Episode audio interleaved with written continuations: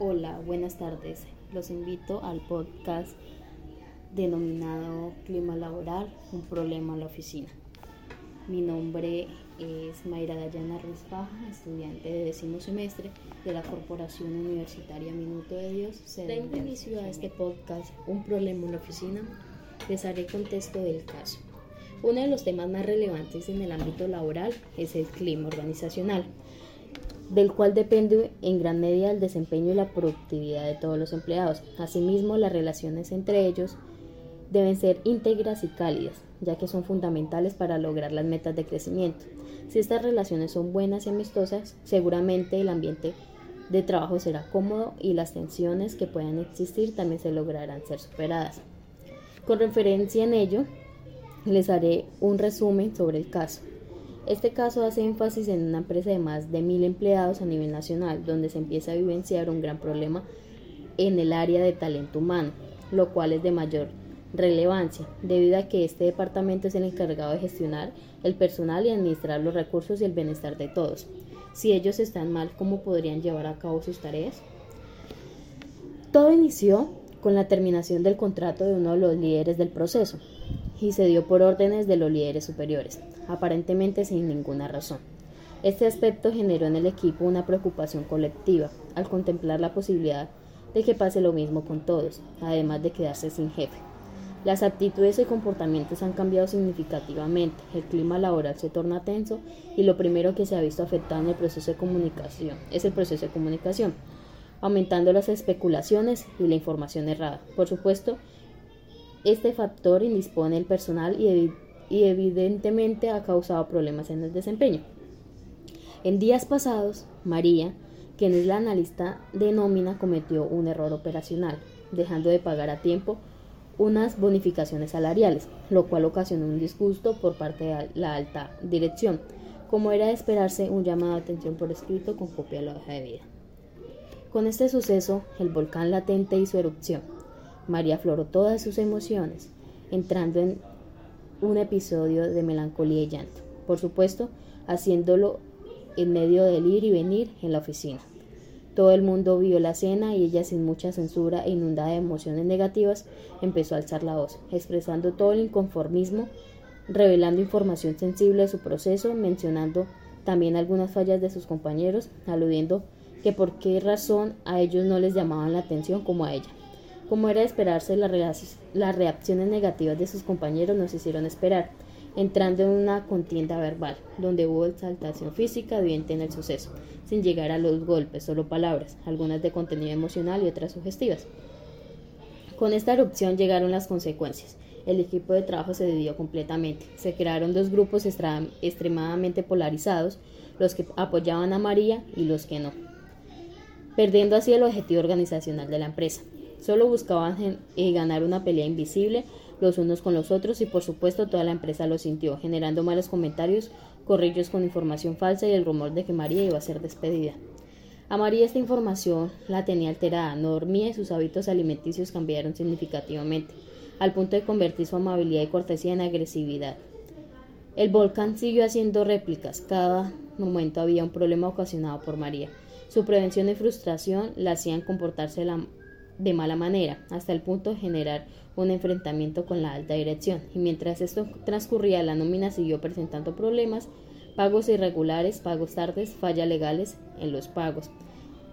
Y por ello la alta dirección debía tomar una decisión porque la empresa se estaba viendo afectada. En cuanto a la descripción del personaje principal de nuestro caso, un problema en la oficina, es María, una mujer de 34 años, madre soltera de cuatro hijos. Ha salido adelante por sus propios medios. Su esposo se fue cuando ella estaba embarazada de su cuarto hijo y no volvió a saber nada de él.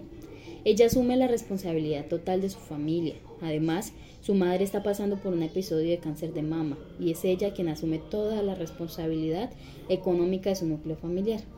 A nivel emocional, María se, se, encuentra inestable debido a lo sucedido en la empresa y a las especulaciones de que podría ser despedida. Se percibe que María no controla sus impulsos ni regula sus emociones, y debido a tanta carga decidió liberarlo, y perjudicó no solo a sus compañeros, sino a ella misma.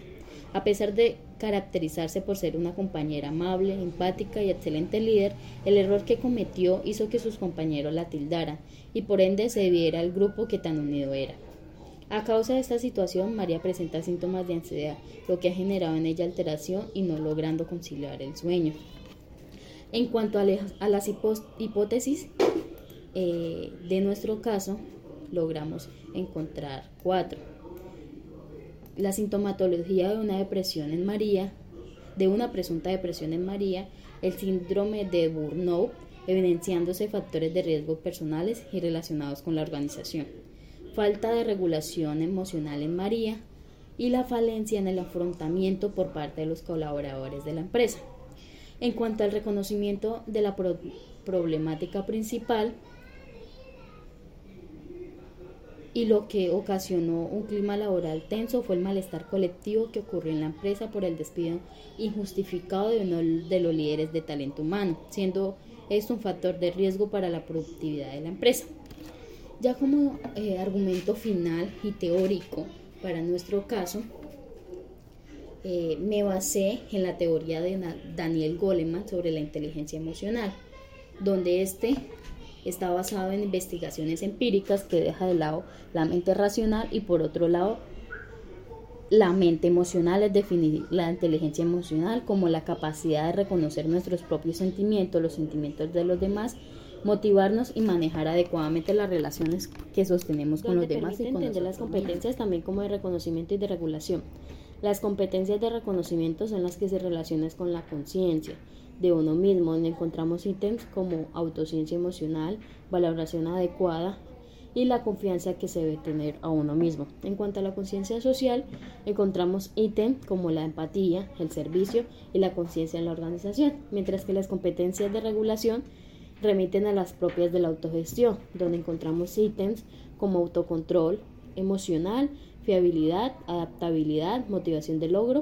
Y en cuanto a la gestión de relaciones, encontramos ítems como la resolución de conflictos, el liderazgo, el trabajo en equipo, la comunicación asertiva y el establecer vínculos, siendo estas competencias la base para el desarrollo e implementación de un eficiente comportamiento que aplicando a las empresas pues influirá de manera positiva en los resultados de la organización. Además de dicha teoría, realizaré un análisis de algunas alternativas que podría utilizar la alta gerencia para mejorar las relaciones laborales entre sus colaboradores y generar un ambiente seguro y progresivo para que garantice su crecimiento, como lo son la comunicación interna, que es importante dentro de una organización para lograr objetivos y mejorar la productividad. Al mismo tiempo, pues la comunicación es fundamental para la paz y las relaciones en el trabajo. El no culpar a los demás, seamos responsables del error o el problema que tenemos en la empresa, porque no es nuestro deber culpar directamente a un tercero, aceptar otras opiniones.